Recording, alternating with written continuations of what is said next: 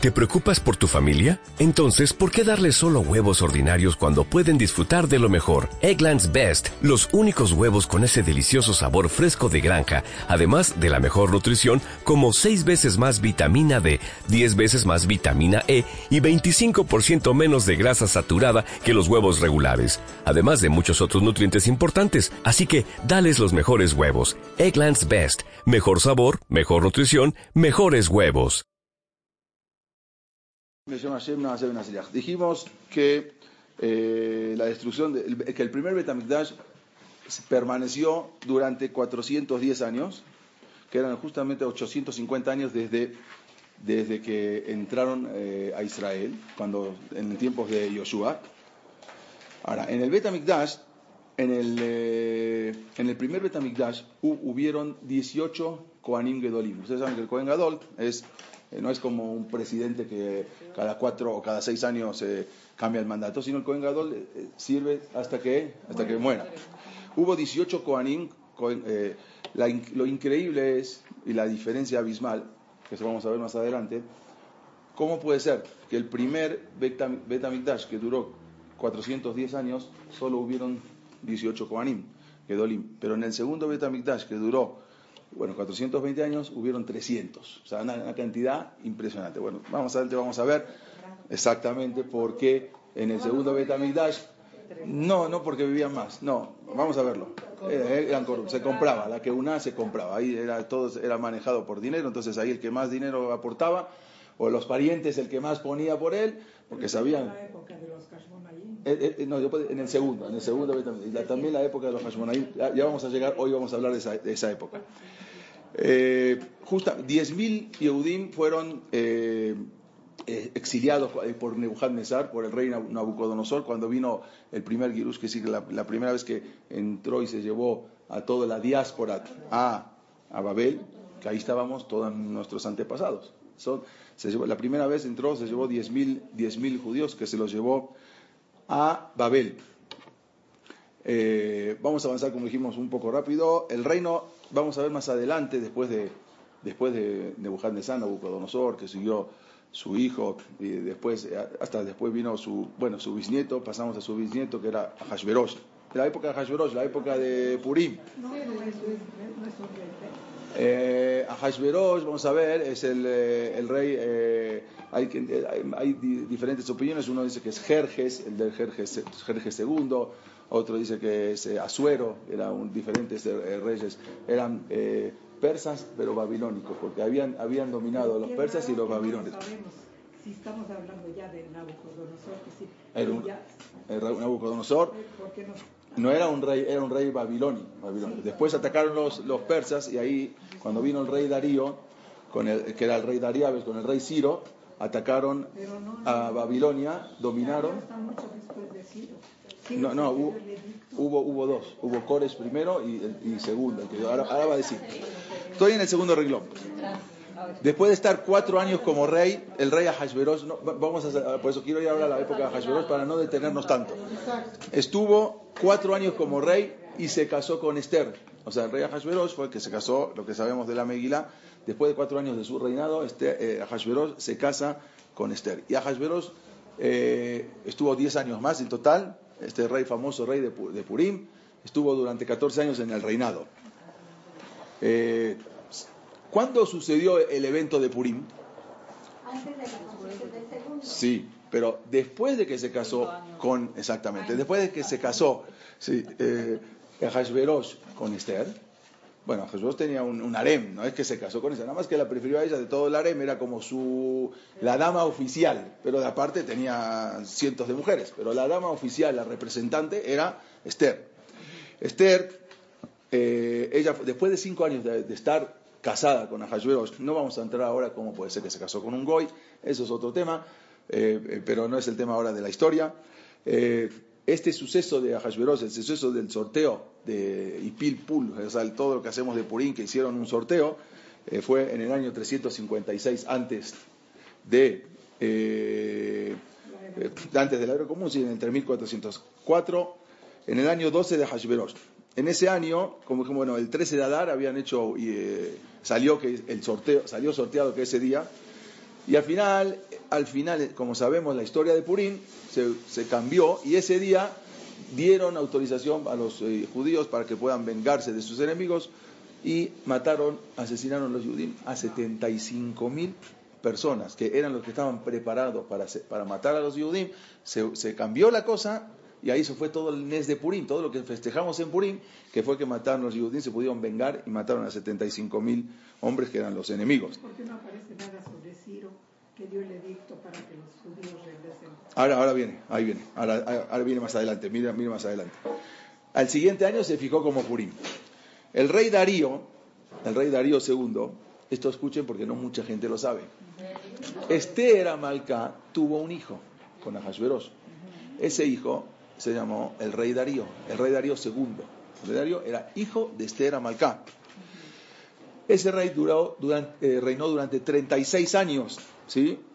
Y al final de su reinado, su yerno de- era Alejandro Magno. O sea, Esther Amalcá, Esther Amalcá tuvo un hijo. Ese hijo se llamó el rey Darío. ¿sí? Ese rey Darío, el rey Darío, el rey Darío II, él, su re- él, él reinó durante 36 años y quien siguió después de, de él entra la época de Alejandro Magno, que era su yerno. Aquí está eh, en el, todo en el Cedra Dorot, si quieren se los puedo luego enseñar. Eh, el rey Darío, él permaneció después, eh, ah, cuando le entrega el reinado a, a- a Alejandro Magno, él todavía permaneció seis años más, o sea, como que eh, Alejandro Magno era el, el general y él era su rey. Y en el año 312, este rey, este rey Darío, el hijo de Esther, fue asesinado por un propio esclavo suyo, y ahí entró el, todo la- lo que vamos a estudiar, todo el- el- lo de Alejandro Magno, ¿sí? que era su, su yerno. Se construye el segundo Betamigdash. La construcción del segundo Betamigdash duró cinco años y ese Betamigdash, el segundo, ese permaneció durante 420 años. O sea, el primero 410, el segundo 420. Pero en verdad la construcción había comenzado 18 años antes. No es que empezó en ese momento, pero hubo un problema y esto es lo que voy ahora a parar y a, explicar. El rey Ciro mandó a detener la construcción, porque él en verdad había dado la orden de que sí se pueda construir Betamigdash. Entonces los Yehudim viajaron desde Babel, desde Irak, hasta Israel y empezaron a construir Betamigdash. ¿Quiénes estaban en Israel o en Eres Kenán o en la tierra de Israel en ese momento? Porque toda la población de Israel se fueron exiliados a Babel. ¿Quiénes se quedaron? Entonces la tierra se quedó totalmente desolada, pero no. Había gente que habitaba en ese momento la tierra de Israel. ¿Quiénes son? Ustedes conocen, eh, se llama, en, hebreo se, se llaman los kutim. Los kutim porque venían de Kuta, que los había traído un rey para que no se rebelen, los trajo de allá y se llevó a las diez tribus. Ese rey, el rey habíamos dicho, rey Sanjerib, Sennacherib. Si voy rápido, ustedes me dicen y me detengo. Había un rey que él era un rey muy fuerte, se llevó a las diez tribus, es lo que vimos la semana pasada, a menos a, la tribu de, de Yehudá y Binyamin, y se la lleva prisioneras a todo lo que es eh, la parte de hoy en día, vamos a decir Afganistán, Pakistán, Uzbekistán, son, muchos son descendientes de judíos. Entonces, pero el rey, para que no se subleven, el rey hacía movimientos. Se llevaba, se llevaba al pueblo de acá y el pueblo de allá lo traía. Sí, entonces, para que entonces exactamente, porque si un pueblo, viene un rey, domina un pueblo, y eh, va a pasar los años y ese pueblo se va a rebelar contra el rey. Pero en cambio, si los cambia y los lleva de un lugar a otro, como que ya se sienten medios perdidos y ya no, ya no había, no se revela. Entonces trajo, ¿a quién trajo? A los Kutim. Los Kutim eran un pueblo, no eran Yudim, no eran judíos, los trajo de, de otro, de otro lugar, de Kutak. Los Kutim son los mismos de los Sombronim. Ahora ahí voy exactamente. En español se llaman samaritanos, ¿sí? Los Sombronim o samaritanos. ¿Ustedes algu- alguna vez escucharon el término Buen un samaritano. buen samaritano? ¿Quién- ¿De dónde salió ese término, un buen samaritano? Ahora les voy a decir de dónde sale. ¿Alguien sabe? No, no, me imagino que de lo que Ahora vamos a ver. Samaritanos son de Sombronim, o sea, como dijo la señora Luga, Sombronim, de- porque estaban en el área, en el norte, en, la- en el área de Sombrón. Entonces, ellos, los samaritanos, ¿qué pasa? Cuando exilian al pueblo de Israel, prácticamente en todo Eres Genán, en todo esa- este territorio, los únicos que se quedan son los samaritanos, que Nabucodonosor no los exilió porque eran goim, eran como, no, no, eran eh, gente pagana. Entonces, ellos se quedan, entonces ya se quedan como dueños, de- ya no hay nadie. O sea, ya, los judíos se fueron. ¿Quiénes somos los dueños de ahora de esta tierra? Somos nosotros. 70 años estuvieron ahí do- habitando a placer. O sea, todo, todo eres Israel, todo eres Genán, todo era para ellos, para los samaritanos. Cuando empiezan a ver los samaritanos, los sombronim o los kutim, que regresa el pueblo de Israel y empiezan a construir el Tamigdash, dicen, no, no, espérate, espérate. Otra vez, ahora, ahora, ahora la cosa va en serio, están regresando y otra vez ahora ya van a ser ellos los dueños. Tenemos que hacer algo para que no construyan ese, ese Betamigdash. Ahí va. Eso fue en el segundo, a lo que voy a contar en el segundo plano. Cuando ellos empiezan a boicotear, dicen, no, no puede ser, no pueden construir Betamigdash, porque si construyen el Betamigdash van a volver todo Israel del, del Galut, de la diáspora. Mandan cartas al rey Ciro y empiezan a decir eh, blasfemias y calumnias. No, porque los judíos quieren hacer Betamigdash y luego se van a querer, ah, cuando están ya posicionados, van a rebelar contra ti y van a destruirte, van a atacarte. O sea, empiezan a mandar cartas de convencimiento y al final los, los, los, los gobernadores que estaban junto al rey dijeron, no, tiene razón, hay que tener cuidado. Bueno, bloquearon y esos boicotearon la construcción y, y la construcción se, se- se detuvo. ¿Por quién? Por los sombrorín, por los samaritanos, que ellos no querían este, que les usurparan ahora lo que ellos ya pensaban que era de ellos, la tierra de Israel. Más adelante, cuando al final, después, de- de- ahora vamos a ver, demandan a construir Betamigdash, ahora viene Esra, Sofer, Zerubabel, empiezan a construir. Otra vez los samaritanos dicen los judíos, ¿qué pasó? Otra vez nos van a bloquear. Mandan cartas, cartas, cartas, y esta vez no funciona. Como no funcionó de esa manera, entonces tomaron otra estrategia. Se acercan al Betamigdash y dice, queremos participar nosotros también en la construcción del Betamigdash. ¿Por qué nosotros no nos dejan participar? Pero ellos no querían participar, ellos querían mandar toda su gente, hacer que participan y, en lugar de construir, destruir. Ese era el plan. Cuando Esdras, Sofer, Zerubabel, Jajamín grandes, se dieron cuenta del plan de ellos, me dijeron, no, ustedes no pueden participar. ¿Pero por qué no puedo participar? Ustedes no pueden participar, lo único que les interesa es boicotear nuestra construcción. Por más que insistieron, lo hicieron a un lado y por eso de ahí salió el término el buen samaritano. Jacito, los samaritanos que los hicieron a un lado. Exactamente sale ahí el buen samaritano. Es un buen samaritano que los judíos, desgraciadamente, como el buen palestino que están ahí, que los tienen ahí en, eh, en- un, rincón, es exactamente lo mismo. La historia se repite. Bien, entonces ellos, el buen samaritano, salió ahí porque ellos querían y los jajamín sabían que su intención era destruir, no construir. Por eso no lo dejaron construir el Betamigdash. Y así fue que empiezan a construir de nuevo el Betamigdash. Como dijimos, eh, se construye el segundo Betamigdash. Cinco años duró la construcción del segundo Betamigdash. Eh, ¿Cuánta... ¿Quién fueron los que construyeron? Esdras, Sofer, los que di- diri- dirigían toda la construcción. Esdras, Sofer y el, eh, uno, eh, Nehemia también estaba, eran como los dirigentes. Ellos regresaron junto con Anshek en esta que había 120 jajamim, que eran los, del Sanedrín, digamos, los jajamim más importantes, también vuelven con ellos los jajamim de Babel, con Zerubabel. Eh, en Babel no todos volvieron, o sea, se les invitó a, regresar a Yerushalayim, pero muchos no, Dios, aquí estamos bien, acá tenemos todo, tenemos nuestro negocio, ¿para qué vamos a volver a Israel? No hay nada, desolado, quién sabe qué va a pasar, ya vamos al desierto, acá tenemos nuestro negocio, nuestra vida. Muchos, la mayoría, no muchos, la mayoría no regresaron, la mayoría se quedaron en Babel.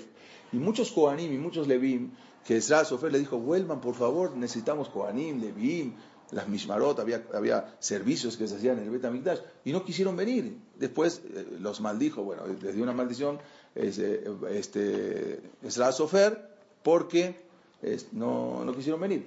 ¿Quiénes son la mayoría de los que vinieron? Desgraciadamente los, los, los pobres, pero pobres no pasa nada, son Yehudim.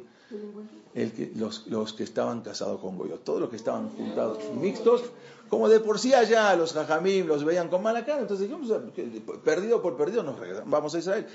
La mayoría de los que volvieron a Israel fueron todos los que estaban ya eh, asimilados. Pero Esdras dio, dio un edicto, dijo que todos los que están casados con Goyot, que los rechazo. Sí, pero al final los, los- rechazaron y muchos los convirtieron. Porque aunque ellos, aunque ellos decían, no, no, pero mi esposa ya la convertí, bueno, al final hicieron una conversión de nuevo, por si acaso la otra no estaba bien hecha, y ellos la mayoría, los- la mayoría de los también Jajamín, los grandes eminencias del pueblo de Israel, se quedaron en Babel. Entonces, eh, se construye el Betamigdash eh, y allí siguieron, empezaron de nuevo a enseñar la Torah para otra vez volver a que el pueblo de Israel vuelva a renacer en, Isra- en Eretz Kenán, en Israel.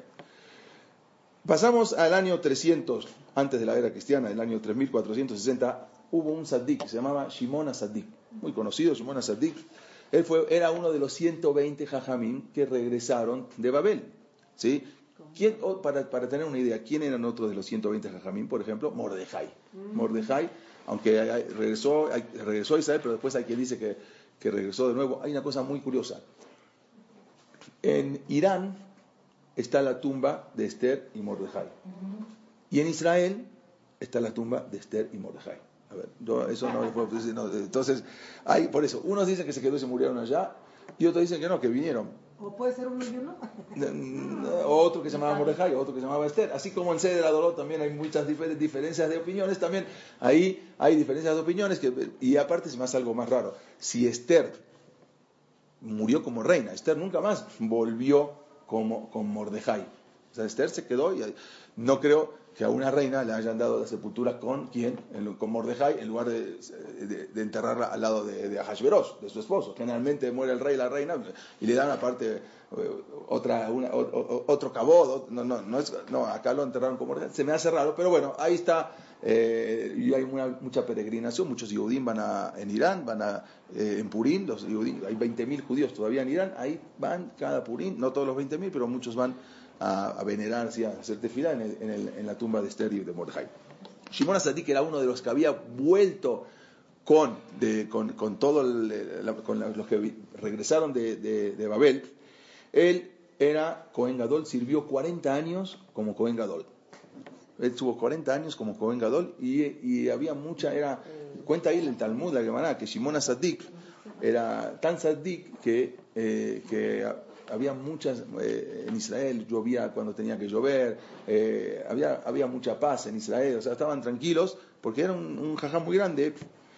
Vamos a ver qué pasó con Shimon Asadik. Uno de los, eh, uno de los alumnos de Shimon Asadik, porque vamos a ver en el Pirkei Avot, en el Pirkei Avot al principio cuenta, Moshe Kibbel Torah Sinai, y se la entregó a Yoshua, Yoshua a los Sekerim, Sekerim, la así va contando todo hasta Moshe Rabbeinu, cómo recibieron todo, eh, no hasta Moshe, perdón, hasta, hasta, los, eh, hasta los últimos eh, Tanaim, y acá cuenta que justamente los Ugot, exactamente, y los pueblos ahí. Vienen, viene Shimon Asadik, y este justamente dice acá, que tenía un alumno. Ese alumno de Shimon Asadik se llamaba Antignos Ish Soho. Antignos, el nombre era Antignos, era un nombre como griego. Él recibió de Shimon Asadik y él tenía muchos alumnos. De los alumnos más, más inteligentes, o sea, los más destacados, eh, él se llamaba, uno se llamaba eh, Sadok y otro se llamaba Baitos. ¿Sí? Acuérdense de estos alumnos, uno es Sadok y otro se llamaba Baitos. Eran los alumnos más eh, excelentes de él. Entonces una vez le estaba dando una, un libre Torah y dijo, como dice acá en el Pirkei les dijo así. No sean como esclavos. O sea, para servir a Dios no hay que servirlo como un esclavo que va y que él hace su trabajo para, para, ra- para después recibir el pago. No, así no es la manera de servir a Dios, sino como el ayuka abadim sean como esclavos a Arab, que sirven al Rab, al patrón, Shelo al menal de Peras, no con la condición de estar esperando recibir un pago, bien Morashama y Maleje. ¿El que les quiso decir? Les quiso decir así. Ustedes, ustedes sirvan a Dios, pero no lo sirvan me irá por temor, porque me va, oh, porque si hago la cosa mal me va a castigar y voy a hacer las cosas bien para, para que me vaya ahí apuntando un- una, una palomita. Y hago una misma, otra palomita y otra palomita, y al final, después de 120 años, llego a- al Shamain, tengo lleno de palomitas y me van a dar, hola mamá. No, no es la manera, sino ustedes, eso es, eso, eso es una manera de servir a Dios, que es manera de ir a, esa manera de servir a Dios con temor. Pero hay otra manera, es meahabá, que servir a Dios, ¿por qué? Porque lo amo. No porque tengo miedo, no, eso lo dejo de un lado. Entonces él, él les quiso decir esas cosas. ¿Quién dijo eso? Eh, Antignos y Sojo, el alumno de Shimon Asadik, les explicó a sus alumnos que la manera de servir a Dios es las dos. Tiene que ser Meirá, también por temor, y tiene que ser Meahabá, también por amor.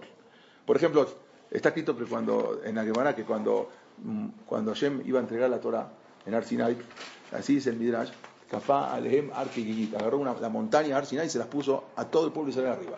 Si van a cumplir, está perfecto, no hay paz. Pero si no, Sham Burathem, acaba, ahí, ahí mismo va a ser su entierro. Entonces, quiere decir que la Torah nos las impusieron a la fuerza. O sea, o cumples o te mato. Entonces, así no es la manera. Entonces, ¿cómo puede ser que Hashem... la, volvimos a. Esa- eso- ¿Cómo puede ser Hashem que nos obliga, que nos obligó a cumplir la Torah en la fuerza? Sea, Así no, hay que, ¿sabes qué? Yo pongo una pistola, mira, o cumples la Torah o te mato. Pues, obvio que va a cumplir la Torah. Entonces, ¿cuál, ¿dónde está el, libre albedrío? O cumples o te tiro la montaña a- arriba. Entonces, los caminos explican así. Está bien, si Akadosh Baruj Hu hubiese dicho, ustedes tienen que cumplir la Torah por, me'ahava, por amor, por, por iniciativa propia. Así hubiese sido durante una, dos, tres generaciones. Vamos a decir, ustedes reciben el, eh, me imagino, no sé si pagan ustedes o sus esposos, lo que es el recibo de luz, ¿no? El recibo de luz dice, viene ahí, dice, evite el corte, o dice, eh, eh, fecha de corte, o sea, no paga al otro día. ¿Por qué tienen que ser tan drásticos y tan amenazadores? ¿Por qué no ponen, se solicita su amabilidad, por favor, sea tan, de pagar, sea amable, de por favor pagar su recibo a tiempo, le solicitamos, colabore con el país, por, ¿por qué no ponen así? ¿Por qué ponen drástico? Evite el corte, directo, no, paga, al otro día te gente no la paga. La gente no pagaría. Si no hay presión, la gente no pagaría. Si Hashem viene y dice, no, cumple la Torah Mehabá, por favor, de veras, siéntanlo. Está perfecto. Esa generación del, del, del Arsenal hubiese cumplido, quizás sus hijos, sus nietos. Más adelante ya no hubiese, ya se acabó. Ya. Siempre tiene que haber un poquito de presión, de irá. La Torah tiene que ser beirá, con temor, y también con Ahabá, porque no, no se puede tampoco, no se puede tampoco cumplir toda la Torah por temor. No, ¿sabes qué? No voy a hacer esto porque el Geinam, y el Geinam, y esto, y el otro, y me van a mandar al Geinam. No, no te van a mandar al Geinam nada. Tú tienes que hacer las cosas bien y no pienses, no, ni, ni Geinam ni Olamapá. Hazlo por, por amor. Y eso fue lo que vino el Rab, le quiso explicar a sus alumnos. Pero desgraciadamente sus alumnos entendieron cualquier cosa. Este alumno, uno Baitus y uno que se llamaba eh, Sadok, ellos entendieron cómo. Usted está diciendo que no hay que servir a Dios con la intención de tener eh, un, un premio, al de Kabel Sahar, con la intención de recibir un pago. Quiere decir que usted no está, usted está negando o no está asegurando que hay Olamapá. O sea, no piensen en Olamapá, no hay Olamapá. Ustedes cumplan por amor. Entonces, todo lo que nos enseñaron hasta ahora es que Olamapá no hay. Entonces, nada más tenemos que cumplir, pero no para esperar un pago. Y así empezaron ellos con sus alumnos a su vez y se armó una revolución, se apartaron de la Torah y ahí salió ellos que dijeron la, ya no, la palabra de los, de los no existe, lo único que exi- existe es la Torah. Si la Torah dice no puedes comer eh, eh, un borreguito con la leche de su madre. Eh, quiere decir que yo no puedo agarrar el borreguito y agarrar la leche y comer, pero carne y leche, una hamburguesa con queso, eso me lo puedo comer. Nada más lo único que no puedo comer es el, el borreguito. Y si la Torah dice que te tienes que poner el eh, ven eneja, entonces me lo tengo que poner eh, frente a tus ojos, acá, frente a mis ojos. Entonces yo agarro el tefilim, en lugar de ponérmelo, solamente nomás lo pongo, lo cuelgo en la pared y ahí está, ven eneja, frente. Entonces ellos agar- agarraron literalmente lo que es la Torah. La palabra, entonces los jajamim los hicieron a un lado y de ahí salió todas unas generaciones. Hasta que después vamos a ver mucho más adelante, ya cuando lleguemos también. ¿Eh? Hoy hay. Hasta hoy en día, sí, hay, hay, hay mucho de eso. Hay, hay, una, hay, una, hay una, una secta que se llama los Carraim o los Carraitas. Carraim en hibrid, Carraitas en España, eh, lo conocemos, que hasta hoy en día existe. Yo estuve en, en Lituania, no hay tan pocos, pero sí hay pocos. Hay, en Lituania hay, todo, hay toda una, una, una comunidad de Carraitas Son gente muy culta. son gente muy culta. Y en Israel también hay una comunidad de carraitas en Israel también. sí sí, sí. y en Sfat también hay una. Y en- pero en, en, eh, yo estuve ahí en el Beta Knesset hay muchas tiene muchas particularidades tiene todos todos los- las casas de ellos tienen tre- tres ventanas. Más adelante vamos a explicar por qué. El Beta Knesset de ellos- de ellos tiene tres ventanas. Y, de- y algo increíble hay una- Y son Yehudim y Es justamente lo que voy a decir. Usted le escribió en un artículo, ¿qué es? Sí, exactamente. Escribí un artículo de los carraitas. Yo estuve en un Betagneset de él, no entré, pero estuve afuera. eh, y, y todas la- las casas de los carraitas son así de, co- de colores y todas con tres ventanas. Y eh, más adelante vas a explicar, porque ellos tienen tres. Una, una para el que, el que los hizo a los carraitas, que fue, este, eh, ahora les digo el nombre, eh, eh, Hanan, Hanan, Hanan, de un- uno de los, un hijo que, pero ahí fue, no me quiero adelantar porque no vamos a desviar mucho el tema. Le tocaba ser rabino a él, de- porque murió, el- murió el, el- el gaón, el papá, entonces dejó dos hijos y entonces, no, el papá no dejó hijos, entonces había un- dos sobrinos y él quería ser y al final pusieron al otro y dijo, y él se rebeló y sacó una nueva Torah. Entonces, de ahí salieron los carraitas, pero él se basó en Sadoc y Baitos, en, to- en, en esto que estamos. Entonces, sí, ahí se- se- se- se abrieron. ¿Qué pasó? Ellos, este, entonces tiene tres ventanas, una para Dios, una para la familia y una para Hanan, eh, eh, el, eh, eh, que, Hanan Ben David, que era su, su, digamos, su iniciador, entonces por eso tres ventanas para, demo- o sea, para demostrar que esos son las tres cosas, la familia, la familia, la, la- la- Hashem y, y este Hanan. Bueno, entonces estos, de ahí salieron los carraitas. Eh, le estaba diciendo que algo muy curioso, que hace poco, bueno, no tampoco, eh, cuando vivía el rabo Obadia Yosef, le llegó unas preguntas, y las preguntas las tengo escritas, están en su libro, que qué pasa con estos carraitas si quieren, hay algunos que ya quieren, volvieron en Teshuvah, y llegaron a Israel y fueron, eh, entonces le preguntaban al rabo Obadia, ¿qué hacemos?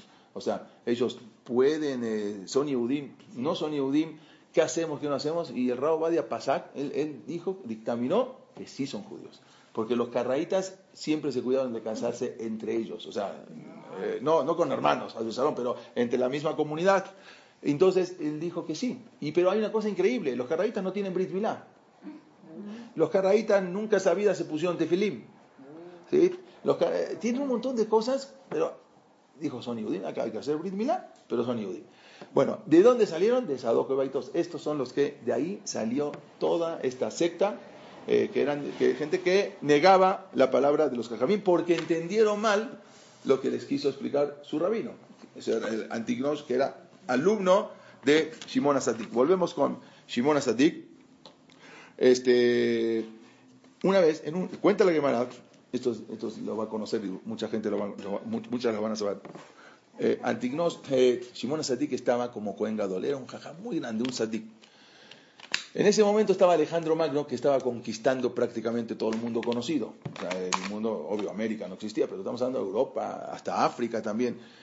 Y llega a Eres Israel, Alejandro Magno, que era su próximo objetivo de conquistar. Resulta que cuando llega a Israel, está, eh, sale, le avisan a Shimon Asadik y sale a recibirlo.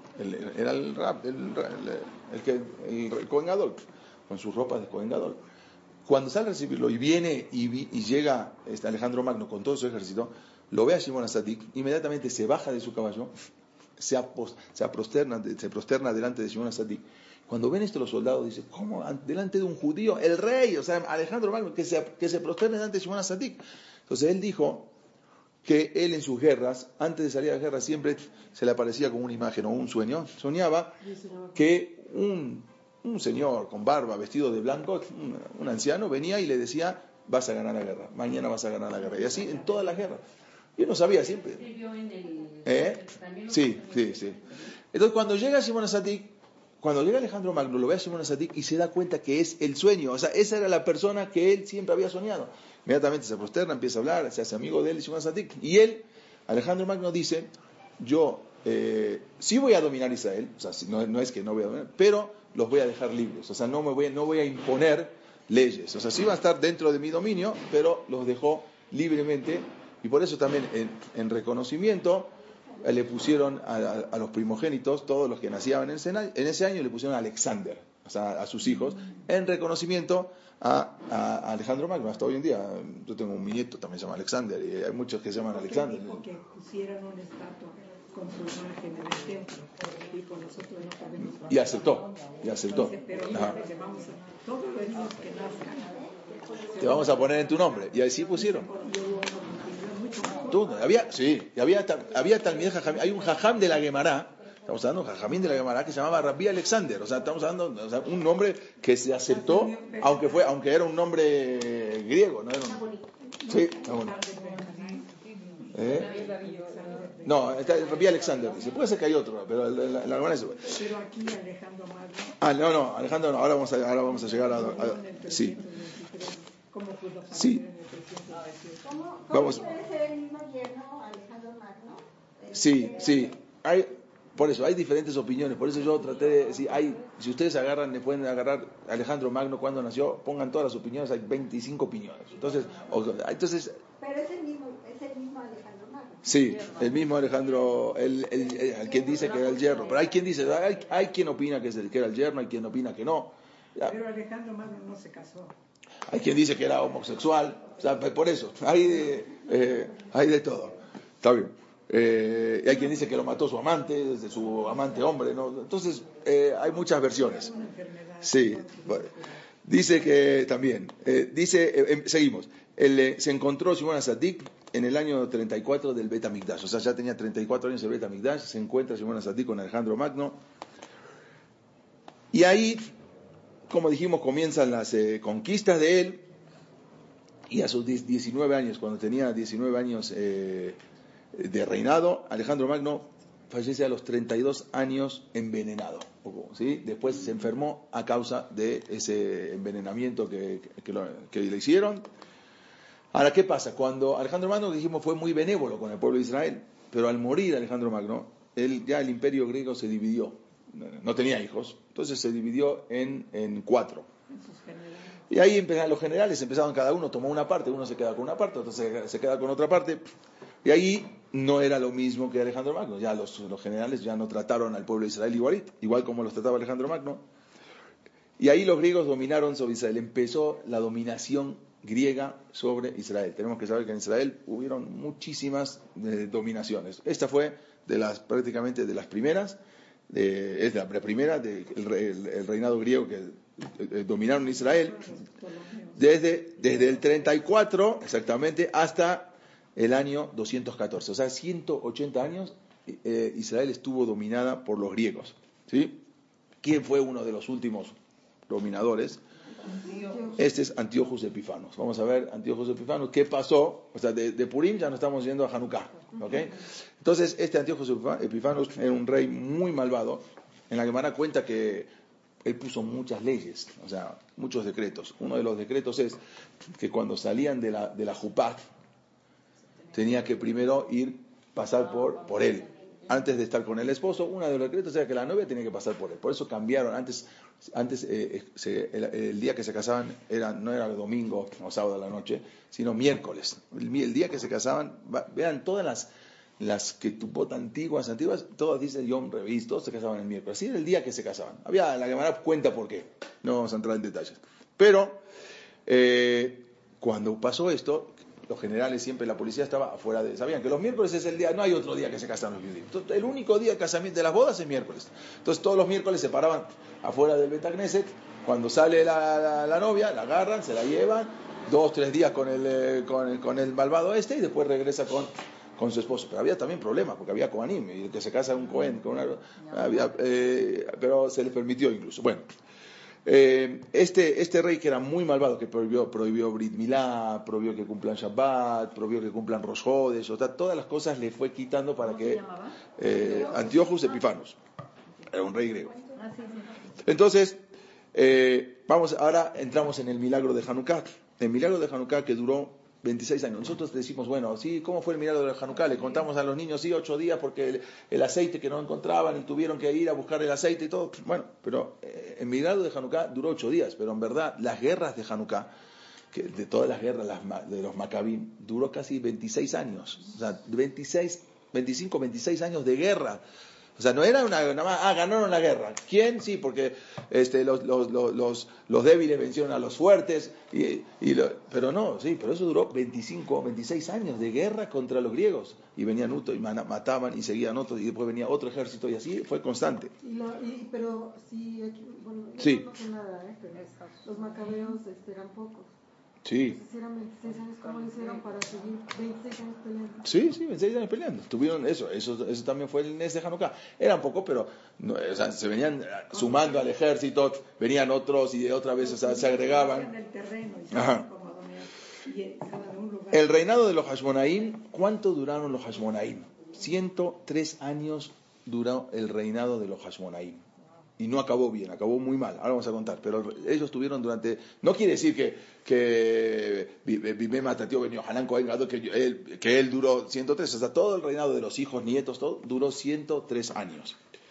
Vamos a empezar a hablar un poquito de eso. El primero, el primer. No eran rey, ojo, porque hay una cosa. Exactamente. Los Kohanim, el, el único rey, los reyes, eh, Hashem dijo, que dijo que nada más pueden venir de Yehudá, David Amelech. Un, uno que no sea de la tribu de Judá no puede ser rey de Israel. Entonces, los Kohanim y los Leví no son de Yehudá, son de la tribu de Leví. Entonces, ellos eran Kohanim, no pueden ser rey, pueden ser Kohen Gadol, pero rey no pueden ser. Entonces, ellos se cuidaron de no ponerse como rey. Entonces, se ponían como gobernadores, hasta que, vamos a ver. El primero, ¿quién fue? Yehudá Maccabi.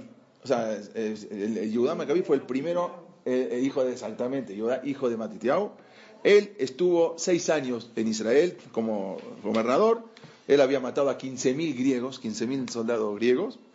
Y él murió por un general de Alejandro Magno. O sea, un general de Alejandro Magno, eh, de, bueno, de los, de, de los descendientes de Alejandro Magno, lo, lo- lo- mató. Luego sigue el segundo, ahí le puse por número, el segundo se llamó Jonatán, Jonatán Maccabi, también reinó seis años. Luego el tercero se llamó Shimon Maccabi, él, eran todos hermanos, hasta ahora. Él estuvo ocho años y él y, él y su esposa fueron asesinados por el rey Talmay, Ptolomeo, de- el rey de Egipto. Eran influencia también griega. El- de- luego el, eh, el cuarto fue Yohanan Urcanus, que él reinó muchos años, durante 26, 26 años. Sí, muy helenizado. Vean, vean como prácticamente, y más, ahora va- van a venir los nombres grie- griegos de los Yudim. Este, este Yohanan, eh, este Yohanan que dice que, duró, que, que reinó durante 26 años, déjenlo en, en paréntesis, ahora, ahora les voy a contar la historia de él. Luego sigue... ¿Era Eh, hermano? ¿eh? ¿Jonathan también era hermano? Eh, Yo- Jonathan, no, yo- de, de- de- al principio, de, de Jonathan, Jon- eh, eh, el que dijimos Jonathan, el número 2, el que figura el número 2. El cuatro. Eh, Yohanan Murcanus, no, e- este era hijo, era hijo. Y ahora, ahora voy a dejar esta hoja y ahora es donde, porque lo que voy a contar, ahora ya pasamos a, a, la historia que íbamos a empezar desde el principio. Ya no hay hoja, pero la quieren, si quieren apuntar. Ahora, ahora, ahora, ahora, ahora vamos a empezar. Ah, ahora, ahora vamos a empezar con toda, con toda esa historia. Eh, Aristóbulos, Ben Yohanan Urcanus, solo reinó dos años. Alexander Yanai. ¿sí? Ben Yohanan Urcanus era el cuñado de Shimon Mesatach. Pero lo voy a hablar ahora. ¿Dónde? Ah, porque le di la mía. Sí. Eh, él fue el primero en proclamarse como rey. Ahora, ahora, ahora lo vamos a decir. O sea, hasta, como dijimos recién, que no había, ellos no eran rey, pero él pasó por esa misma, por esa orden y se proclamó como rey, que no lo podía hacer. Vamos a empezar ahora un poco lo que Tenemos el nombre de Alexander ya. Sí, ahora, ahora, ahora vamos a hablar. Por eso dije, ahora dejemos esas hojitas y ahora si quieren apuntar, ap- hagan todos sus apuntes ahí o escuchar, si saben. Pero ahora vamos a entrar en, en la historia eh, de- del pueblo de Israel desde esa época. Shimón, como dijimos, habíamos dicho recién, fue el último, fue el último hijo eh, sobreviviente de Matiteo Cohen Gadol. Ese fue el último hijo que se llamaba Shimón. Él se convirtió, habíamos dicho, en el líder del pueblo judío. Sí, acá que estaba acá Shimón. Eh, de Yohanan fue el hijo de Matitiao, de Matitiao. Lo ven acá, les voy a decir, está, es el, el, el- número el número 3. ¿sí? Eh, ¿sí? Él fue, hasta ahí eran los hijos, que recién usted me preguntó. La, tercera hoja que dice Shimona Maccabí reinó durante ocho años, él era el último hijo, lo, lo ven en el segun- la, la segunda? Ok, la segunda columna. Él fue el último hijo de Matitiao Cohen Gadol, que fue el que hizo la, la revuelta, y él se convirtió ahora en el líder, no el rey, el líder del pueblo judío. Sabían que no podían ser reyes por lo de, porque no eran de la tribu de Judá. Él fue el, el, que predeció toda la dinastía de los Hashmonaim. Como dijimos, durante 103 años. Los primeros gobernantes de los Hashmonaim eran personas rectas, cumplían Torah, cumplían Misbot, eran cuidadosos, como dijimos, de no asumir del título de rey. Eh, sin embargo, los eh, usurparon el trono, después vamos a ver más adelante, sin, tener consideración la laja que no podían ser reyes. Como escribe el Ramban, el Ramban escribe así, ¿por qué terminaron mal? Vamos a ver al final cómo los Hashmonaim terminan drásticamente. Terminan con la época de Ordus, Herodes, que acaba con el último que no, no, no dejó que no, con todos, vamos a contar la historia esa, por, así cuenta el Rambam, por haber usurpado el reino que le correspondía a Yehuda, por lo tanto ellos fueron castigados de esa manera, o sea, ellos los, los, descendientes. A los romanos. Vamos, vamos a ver también, pero ya vamos hablando ahora a ellos particularmente, ¿por qué fueron, por qué terminaron mal? No solamente eso, sí. Sí. Los hijos, los hijos y los nietos y los bisnietos. Sí, todos, todos son Juanes, todos, todos, todos. Sí, pero yo digo, los hijos de Matiteaba hasta ahí. Luego los sobrinos. No, los nietos, los hijos, los nietos, la descendencia. Pero los, o sea, me refiero, Matetiao con vengador, eh que fue el que hizo la revuelta, con todos sus hijos se acaba con, con Simón. Incluso ustedes vean que en, en la Gemarot, en, el Talmud, el, ¿quién hizo las Mishnayot? ¿Sabe? Rebi, Rebi así, él fue el que compuso, escribió las Mishnayot. Y vamos a ver que, por ejemplo, eh, hay, una, hay una Gemara o una, una que se llama Masejet Megillah, eso es de, Purim, todo un tratado de Megillah. Hay un tratado de, todas las fiestas, de tratado de Rosh Hashanah, tratado de, de, de, Kippur, de Sukkot. No hay tratado de Hanukkah. ¿Por qué no escribió nada Rebi, viuda así, ¿por qué no escribe, no escribió nada acerca de Hanukkah? En algunas Gemarot un poquitito trae unos renglones, unas, pero hasta ahí nomás. No, sí hay un tratado de, todo de Purim, pero no hay un tratado de Hanukkah, ¿por qué no un Talmud? Porque el Talmud lo escribió Rebi, viuda así, viuda así, él descendía de la tribu de Yehuda. Rebi, Rabbi así. Rebi Akadosh, se lo conocía como Rebi, eh, Rabbeno Akadosh, Rebi Akadosh, tiene muchos nombres, Rabbi se llama Rabbi el príncipe. Él era el que escribió las Mishnayot. Entonces, él estuvo en desacuerdo porque él era de la tribu de Judá. Entonces, ¿cómo puede ser que, los Hashmonaim hicieron lo que hicieron? Y, terminaron muy mal, por eso nunca escribió nada acerca de, lo de Hanukkah, que Hanukkah fue algo importantísimo, pero en la, en la Gemara casi ni figura ni eh, de Hanukkah, nada más dos, tres párrafos y es todo. ¿No no reconocieron, claro, no aceptaron, claro, no, eso eh, pasaron por una misma de la Torah. En la Torah dice, lo yasur shevet miudá, así decía esta gente en la Torah, no, no se puede apartar el cetro del reinado de Judá. Es una obligación, es una de las misbot de la Torah. Y ellos no la cumplieron, traspasaron y se pusieron como reyes. Ahora vamos a ver quién fue el primero. Por eso no están escritos ahí en, la Gemara. Eh, como dijimos, los primeros eran, eran, eran rectos, los primeros Hashmonaim eran muy buenos. Eh, ahora, ¿qué pasó? además del enorme poder que tenían los Hashmonaim, ¿sí? y eh, generados por, por, su posición. ¿Podemos decir también En vez de Hashmonaim? Sí, sí, Maccabim. aparte, acortamos un poquito. Es lo mismo, sí, Hashmonaim o Maccabim. Ya, eh, eran de, de Maccabim. Sobre con mi esposo, tengo Maccabim. No, pero yo no hice un error, ¿verdad? No, no, no, las dos cosas. Maccabim y Hashmonaim es lo mismo. Entonces ya ellos se empezaron ahora a identificar un poco con los Sedokim. O sea, recién hablamos quién eran los Sedokim, Ellos empezaron un poco a abrirse el mundo, empezaron un poco a, eh, helenizarse, a, ver la cultura griega, que una cultura que era muy atrayente, una cultura de, que le da mucho al cuerpo, o sea, le da mucho a lo físico. Entonces estaban un poco atraídos y empezaron un poco a jalarse los, los macabim, empezaron un poco a jalarse hacia el helenismo, a la cultura griega, que era una cultura que atraía a mucha gente. Eh, sí, saduceos. Los sedoquín eh, para, son, los saduceos, exactamente, así se los traduce. Eh, entonces, fariseos. Ahora, vamos a, justo ahora vamos a hablar de eso. Entonces, ellos eran. ¿qué quiere decir? Que la parte social más rica de Israel eran los saduceos, los sedoquín. O sea, estos que habían, se habían hecho un partido por aparte, ellos eran la parte, la high class del pueblo, eran los que manejaban, eran los pobres, los, eran los rabinos, los fariseos, los religiosos, eran los pobrecitos que estaban en el Knis estudiando. Los ricos que manejaban todo el comercio y todo eran los saduceos. Los, re- los reyes, esto, los saduceos o sedoquim, que eran Sadoc y Baitos, eran los alumnos, los, de- la- la que, la- los que iban según su shita, según sus, eh, su, eh, la, la religión esta que armaron nueva, supuestamente. Como consecuencia de esto, los, sado- los, los, los los Hashmonaim o Maccabim, comenzaron a perseguir a los religiosos. O sea, ahora ya se está un poco cambiando la cosa. Ahora empiezan a, porque ellos, los religiosos, siguen con su teoría y la Torah y la Torah y los ajamim. Y ellos dicen, no, los ajamim no. Entonces empezó a haber un poco de pleito y ahora los empiezan a perseguir para que no puedan hablar y que el jajam no pueda decir, y que no sea el jajam, el rabino, que el que determine eh, qué hacer, el que determine el jajam. Entonces, y los, o- obvio, los hajamim, que eran los perushim, los, fariseos, estaban en contra también de los sedoquim, que ellos estaban em- empezando a, a traer unas leyes nuevas.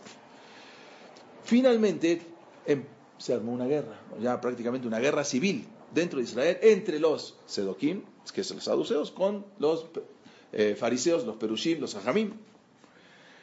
Y así fue que aplastaron brutalmente cualquier sospechoso de no apoyarlos. El que sea sospechoso de no apoyar a los macabim, iban y lo mataban. Vamos a ver qué pasó. Luego de, Shimon- de este, cuando muere eh, eh, este que dijimos, eh, el que hablamos recién, sube su hijo Yohanan Urcanos. Él gobernó durante 31, hay, hay quien dice 31, hay quien dice 26 años. Estamos hablando más o menos en el año 118 antes de la era cristiana eh, antes de Yeshua, vamos a decir. Este Yohanan Irkanus, él, él fue, todavía fue recto. Él fue correcto, él le trae la Gemara, el Talmud cuenta de él que fue, él no solamente, sino promulgó varios decretos. Por ejemplo, para él, para eh, elevar el nivel, aunque muchos, como dijimos, estaban del lado de los Sadoquín, pero él, él quiso elevar el nivel, el nivel de Torah del pueblo. Por ejemplo, hay un tema del de May, hay un tema, había que sacar más cerot, más cuando, en la cosecha, pero cuando alguien sacaba una meares, alguien sacaba y no sabían si sacó o no, entonces no había que sacar. O sea, yo compré algo en una verdulería, en una frutería, me- me- compré frutas. Entonces, yo no sé si se sacó o no Maser, en el momento cuando era una duda no se sacaba, pero él compuso de que sí, que aunque sea que una duda, ante la duda había que sacar. Era de la familia Hashmonaim. Era de Japón, sí, pero era un, era un jaján grande. Yohanan Cohen, eh, fue muy recto. Sin embargo, él cometió un grave error que a la, que a la postre ese, ese error se pagó con creces. Él, ¿qué hizo? Israel fue y conquistó el pueblo de al lado, el pueblo de Edom. Había en la parte de atrás, lo que es hoy en día Jordania, en la parte de abajo de Jordania, edumeos. Con- el pueblo de Israel los conquistó. extendió mucho el territorio. Exactamente, extendieron el territorio y los convirtió. Ese fue el error. El, el. El error garrafal fue ir, este jajam muy grande, Yohanan Irkanos, fue y los convirtió a la fuerza a todos los edumeos, al pueblo de Edom. No se puede, nosotros no somos un pueblo que va a convertir a la fuerza, no, somos, no hacemos eh, proselitismo, no somos misioneros. Él fue y los convirtió. ¿Qué pasó? Vamos a ver que de ahí vino toda la decadencia del pueblo de Israel. Ahora vamos a ver, acuérdense, acuérdense de, bueno, vamos a decirlo, más tarde por este error, Herodes, que era un rey edomita, que se creía que él era judío porque lo habían convertido a, su pueblo, causó grandes sufrimientos que vamos a ver más adelante, que él no tenía que haber hecho y lo hizo, o sea, no, no tenía que haber convertido. Incluso también este Yohanan Urcanos, ¿sí? Les voy a decir algo, hay, muchas opiniones que dicen así. Ustedes saben que cuenta en la Gemara algo increíble. En la Gemara dice así, que había un, un Cohen Gadol que fungió, que sirvió en, la- en- en el Bet HaMikdash durante 80 años. Algo impresionante. Ah, Vamos a ver. Eh, Vamos a suponer que lo subieron como Cohen Gadol a los 20. A los, ah, no creo que a los 15 ya sea Cohen Gadol. Si está en el, en el Bet HaMikdash durante 80 años, quiere decir que él, este, primero que todo, es un saddik muy grande. ¿Por qué? Porque si, uno entraba al Kodesh HaKodashim, al Santo, y pensaba, a otra, entraba con cadenas, tenía que entrar amarrado con cadenas. Si morían, no podían ni entrar a sacarlo, tenían que jalarlo. Y aparte tenía campanitas. Todo tiempo que se escuchaban las campanitas, quiere decir que está en movi- movimiento. Si ya no se escuchan las campanitas, quiere decir que murió. Pasan 5, 10, 15 minutos, lo jalan, los- lo tienen que sacar. Eso era si, en- si entraba y pensaba en algo que no tenía nada que ver con el servicio de Kippur. Si no, morían. Este, este Yohanan Urcanus estuvo 80 años, quiere decir que era un saddik, 80 años estuvo en el Bet entraba y salía. Pero resulta que este Yohanan Cohen Gadol, después de 80 años, o sea, vamos a ver, quiere decir que más o menos en a los 100 años, ¿no? 20 entró como Cohen Gadol, más 80 a los 100 años. Se rebeló contra el pueblo de Israel y se hizo Sedoquí. Se hizo saduceo. ¿Cómo puede ser una persona que esté 80 años? Mira, Hasbe Salom, eh, vamos, a, vamos a dar un ejemplo, Belatishvili, vamos a decir que viene ahora este, Rab Haim Kanievski y dice, dice, no, no, ya, se convierte. No puede creer, una cosa increíble. Este Yohanan Cohen Gadol se convirtió después de 80 años. ¿Cuánto tiempo vivió él? Y mínimo, mínimo, yo no sé cuánto tiempo vivió, pero mínimo, mínimo habrá vivido eh, 100, 100, más de 100 años, ¿no? Más- la cronología era, era equivalente a la cronología actual, porque eh, en la Torah hab- hablan de muchos años, como en Sarai. ¿no? Ah, no, sí, sí, en esos Pero tiempos sí. En ese tiempo la cronología Sí, un poco sí, sí, en esos tiempos sí, ya, después de, después, sí, sí, reales, exactamente. ¿Por qué cambió? Sí. ¿Quién? Él, todavía no.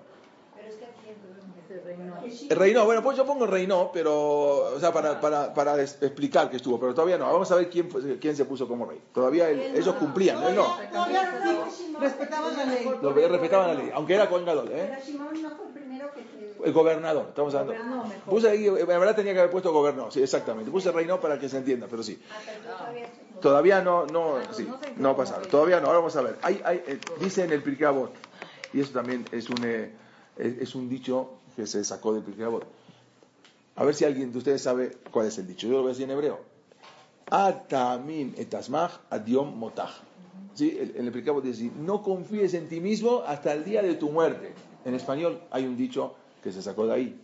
También es como se dice, no te duermas en tus laure- laureles. O sea, quiere decir, no te confíes. No porque fuiste 80 años Cohen Gadol, te vas a asegurar que ya tienes tu vida asegurada y vas a... No, puede ser que después de 80 años te, te, te vayas y, y de- y te conviertas en, eh, eh, en otra religión. O, o- o- o te pongas a, a- a- negar todo lo que, lo, que, lo que recibiste. O sea, es algo increíble. Hasta el último día uno no puede estar seguro. Yo todavía cumplí mis votos, toda mi vida fui al 15 Shabbat. Eso no te garantiza. No hay garantiza, garantía de nada. Este fue, es- este fue eh, Yohanan Urcanus. Su hijo, Aristóbulo, ¿sí? Fue el primer Hashmonaí o Macabí en proclamarse como rey. Este fue el primero, su hijo Aristóbulo, fue el primero que se proclama ¿sí? como, como rey. Él ya dice, yo no soy gobernador, y se puso a reinar, como, se puso como rey. Esto, acá ya es algo que ya está, traspasando lo que está escrito en la Torah. Pero ¿qué sería el cambio entre ser No, un gobernador es, eh, vamos, un gobernador era, era como el como el líder religioso o el, o el que o en otra época dijimos había jueces o en otra época, pero no era ¿Pero un qué rey. iba a ganar él diciéndose Él quería ser, no, todos los, rey? porque todos los países vecinos y todos los países del mundo tienen su rey. No puede ser que Israel no tenga su rey. Tiene que tener su rey y no puede, no puede dominarse por un jajam y no puede dominarse por un gobernador. Tiene que tener un rey. El rey. Y aparte le ponen la corona, lo ungen con, con el aceite de, Entonces ya es, mucho, es otro proceso. ¿Qué pasó? Tenemos todavía, bueno, unos 15 minutos más, máximo, un poquito menos. Y ahí empezó, él, él este, estuvo dos años. Cuando muere, entra su hijo, que se llamó Alexander Yanai. El rey Alexander, el reino, el, el hijo de Aristóbulo. Este rey, Alexander Yanai, ahora van a escuchar, ahora viene todo el problema. Duró, él, él eh, durante 27 años estuvo como rey, desde el año 3670 hasta el 3688. Él, él estuvo como Alexander Yanai. Este era totalmente partidario de los Edoquim, hasta el punto de ir y perseguir a los grandes Talmideh Jajamim. Hizo una masacre. En la Gemara Kitushim, en la página 66, cuenta que una vez él hizo una fiesta de agradecimiento por una, guerra que tuvo eh, con éxito. Entonces él mandó a hacer una fiesta muy bonita, muy grande, así en agradecimiento, obvio, en agradecimiento a Dios. Ellos no renegaban de Dios. Decía que la palabra de los jajamim no tiene validez, pero eh, para Hu, Hashem sí, o sea, ellos, la Torah es Torah, La- lo que no es Torah se ve al pe, la, la, la Torah de, de oral, pero la Torah que está escrita de Moshe Rabbeinu la respetaban al, al 100%. Entonces él invita a todos a, una fiesta que hace, y en ese momento estaban los sedoquim, los saduceos que siempre estaban en, contra de los jajamim. Y ellos vieron la oportunidad acá de blasfemar contra los religiosos. ¿Qué dijeron? Le dijeron, ver, usted rey, usted es un rey, tiene que venir este, vestido a la fiesta como Cohen Gadol. No puede venir así, ¿no? Tiene que venir bien, con todo, con, con esto que traían de oro, con el, todo, todo, todo vestido como Cohen Gadol. Porque es un, es un festejo que usted tiene que venir, o a la fiesta uno va eh, con smoking, su smoking eh, tiene que venir con- como Cohen Gadol, aunque él no era Cohen Gadol. Entonces, cuando se presenta, todo eso, ellos lo hicieron con Hoffman, a propósito. Cuando se presenta, ¿quién estaban en la fiesta? Los Sedokim, por un lado los saduceos, por otro lado los Jajamim. Se presenta como Cohen Gadol, toda con sus ropas. Vinieron los Jajamim y dijeron, espérate, ¿cómo, cómo tú puedes, o sea, cómo puedes venir con la ropa de Cohen Gadol si tú no eres Cohen Gadol? Entonces ahí vino, vino los Sedoquín y dijeron, ¿Te, ¿te das cuenta? Ellos quieren ahora boicotearte y te van a matar y se van a rebelar contra ti. Los convencieron y ahí fue cuando él mata a todos los, los jajamín que estaban en la fiesta, los asesina. Y no solamente eso, muchos se escaparon, tuvieron que esconder. En ese momento los Sedoquín se apoderaron del Sanedrim. El Sanedrim hasta ese momento los respetaban. Sanedrim eran los jajamim, los, vienen en ese momento los Sedoquín, se apoderan del Sanedrim. O sea, al apoderarse del Sanedrim, quiere decir que ya automáticamente ellos eran los que dictaban ahora las leyes de la Torah. Ya tenían, hasta ahora tenían el mando, digamos, la, la- gobernaban, pero no tenían el mando religioso. Ahora ya se, se, se autoproclamaron como el mando religioso lo manejaban ellos. En otra ocasión, este también eh, eh, Alexander Yanai, eh, se encargó, él mismo, eh, estaban, él hizo, estaban en el Betamikdash y empezó, y había que hacer en Sukkot, se vierte agua, en su Hamaim, en el Mizbeach, y él en lugar de vertir agua, eh, los Sedokim decían que no, que no hay que vertirlo en el Mizbeach, entonces él la vertió en, las sus pies, se dieron cuenta ahí, y todos con sus etrogim, ahí cuenta la que ah, sea, aventaron los etrogim, lo- eh, pero les tiraron fuerte con sus etrogim, toda la gente tenía, ¿cómo este está un sedoquí ah, en el Mizbeach haciendo la fiesta de Sukkot? Ah, todos aventaron con los etrogim, el rey dio una orden porque estaban todos los soldados alrededor, y ahí mismo, en el propio Betamikdash, asesinaron a 6.000 Yehudim. O sea, ya estamos hablando que ahora ya empezó la guerra civil entre Yehudim. Todo lo que es, ahora viene, que dijimos, ¿por qué se destruyó el Betamigdash? El primero, porque habían Abodazará, mataban, pero el segundo solamente por una sola cosa, Sinat Hinam. Esto, ah, esto se- acá empieza el Sinat Hinam. Dentro del mismo eh, odio gratuito, digamos, ¿sí? Él manda a matar, a mataron ahí mismo, en el mismo patio del Betamigdash, 6.000 Yehudim. Sale de ahí y da una orden para que maten a todos los religiosos y asesinan a 50.000 Yehudim. O sea, el mismo rey judío de los Hashmonaim manda matar a, ce- a 50.000 judíos. En el año 3688 de- muere este Yanai y sube eh, al reinado su esposa, que fue la reina, la única reina de Israel, era una sadeke. ¿Cómo puede ser? De un, de un rey tan malo, sube la reina, su esposa, se llamaba, conocida como la reina Salomé, o la reina eh, Shlomit, o Shlumsion, eh, sube, a- y eh, esa una reina, era la mejor, ¿eh? Perdón, ¿también se, ¿también se le llama Shlomit? Sí, ahí tiene, en una vez dice Shlomit, en otra dice Shl- Shlumsion, en otro la- Salomé se la conoce, la reina Salomé. Ella fue la única reina que reinó sobre Judá. Esta mujer era una mujer muy recta, era, era una En sadeke. esa época hasta todas las niñas habían este, Todo, todo. Ella, ahora vamos a ver lo que hizo. Ella era la hermana de un, de un Taná, de un también muy grande, Simón Ben Sataj. Simón Sataj él tuvo una, un- un- hay una ocasión que él se, había 80, 80 brujas que él las mandó a detener, pero bueno, ella era la hermana de este, eh, y, y mientras estaba su esposo reinando, su cuñado, o sea, Simón Ben Sataj se tuvo que escapar a Egipto porque si no lo iba a matar. Cuando muere, entonces eh, ella su- asume como reina y fue el periodo que se caracterizó en Israel por más paz y prosperidad de toda la vida de Israel. Pero seguía el Betamigdash. Sí, claro, claro. Y él, sí, pero... ¿Y el eh, Sanedrín lo restituyó para Ahí va. los? Ella restituyó todo el Sanedrín, sacó a todos los Edoquim y puso a los Jajamín que quedaban, porque muchos estaban y muchos ignorancia, Sí, no, no, no, sí. Pero Nadie ¿se sabe, no puede una mujer se pudo haber eh, puesto como reina? Sí, O- sí. Está que sí. Está que sí. Además fue muy bueno. Sí, fue excelente. Fue, es más, dice, cuenta la Gemara, por dar un ejemplo, tan sadeke, tan, tan recta era ella, en, el Maseje Tanit, en la Gemara Tanit, dice que ella que hizo eh, eh, solamente, la verajá más grande es cuando llueve los viernes a la noche. ¿Por qué? Hoy en día quizás no tanto, pero antes, antes la, gente los viernes a la noche nadie salía de su casa. Llegaban de- de- del, del Knis, del, del Beta Knesset, iban a su casa y ahí se quedaban. Entonces, no, entonces llovía, a los dos iban, a- no, iban a- no tenían que salir a trabajar, no estaban los caminos lodosos. Entonces era una verajá y era una verajá que alcanzaba para toda la semana. Pues, a veces llueve en la semana, ya no podían salir a trabajar, se les dificultaba. Todo el tiempo que estuvo ella como reina, exclusivamente llovía los viernes, no otro día. Otra cosa, por ejemplo, cuenta la Gemara que eh, los granos de trigo crecían tan grandes como los riñones del toro. Así cuenta la sea, era, era una verajá impresionante todo el tiempo que estuvo ella como reina. Ella destituyó, como dijimos, a los Sedoquim, puso todo a los eh, Jajamim. Y esta justamente era una época de ahí de, ben Tabai y Shimon Mesataj, era su hermano, que lo puso como el rabino principal. Y había, eh, en esta época se emitieron varias takanot, varios decretos. Ella mandó a los Jajamim para que ponga varios decretos. Eh, y ahí fue, por ejemplo, hasta esa época, ¿ustedes saben quién fue el que instituyó el sistema escolar en el mundo? En el mundo, eh, ojo. Antes no había escuela.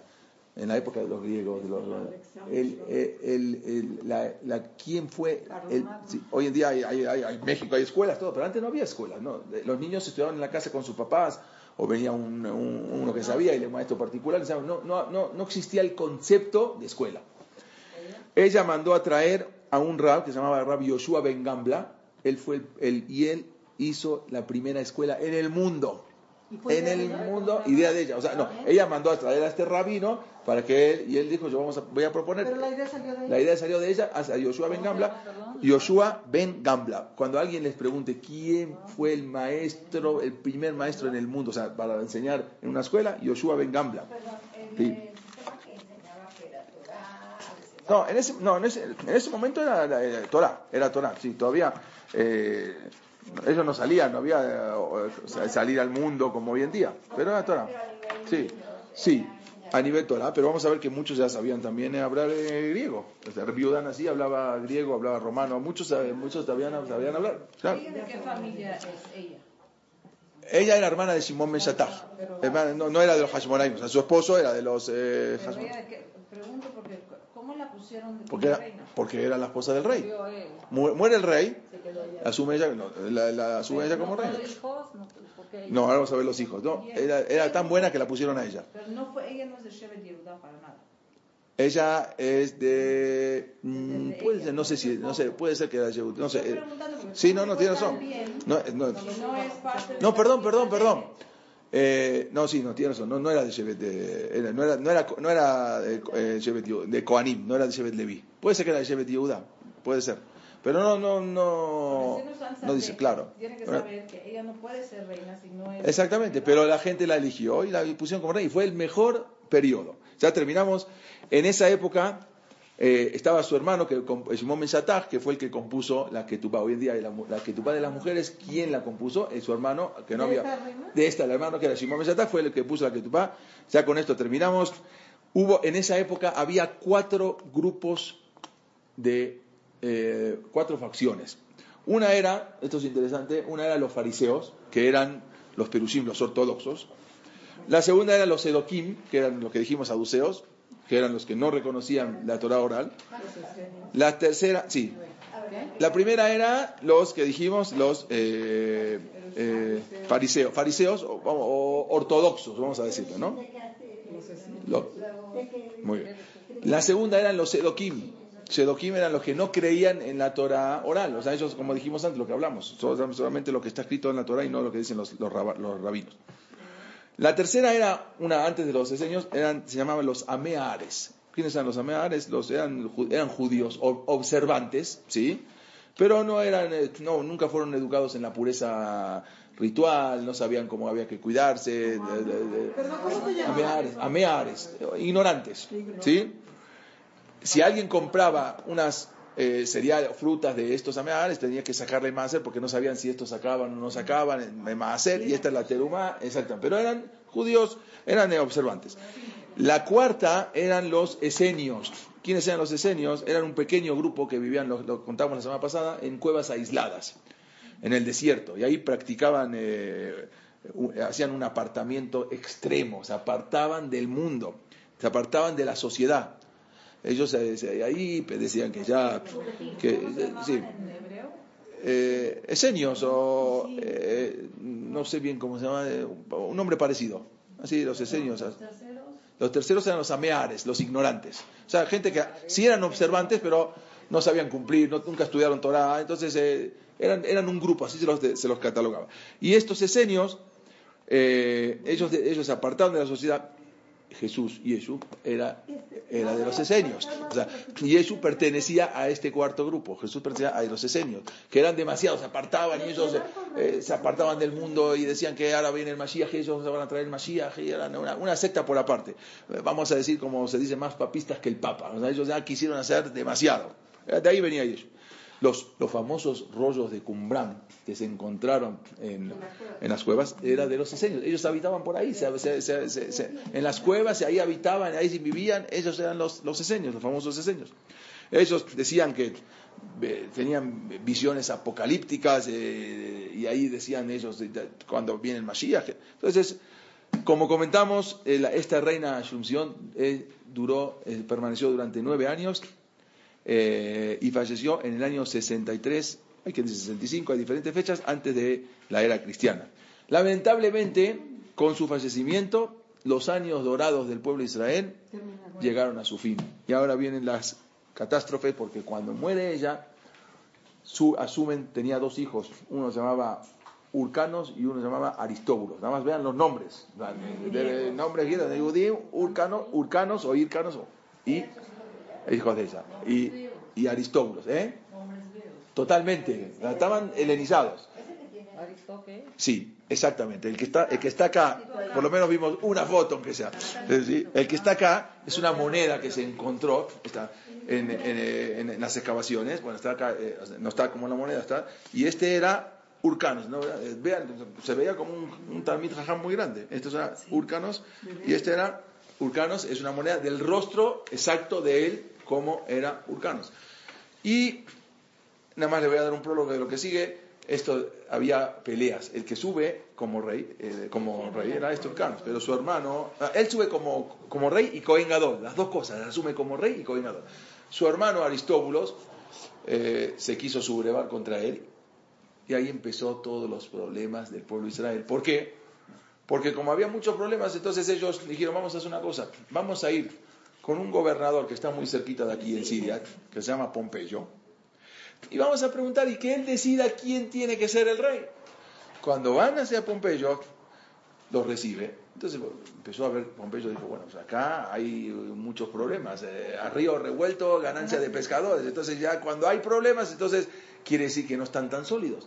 Y ahí entra Pompeyo con su ejército a conquistar y empieza exactamente ahí la, época, la dominación romana. Acaba lo de decir, estuvo la dominación griega, luego los Hasmonaim o Maccabim, y luego aquí empieza exactamente con los hijos de esta reina, empieza la dominación romana, que luego siguió por mucho, mucho tiempo y todos los sufrimientos por culpa de estos dos hijos que fueron a, aconsejarse con el rey, con el gobernador Pompeyo para ver qué tenían que hacer. Pompeyo Dale más potencia a tu primavera con The Home Depot.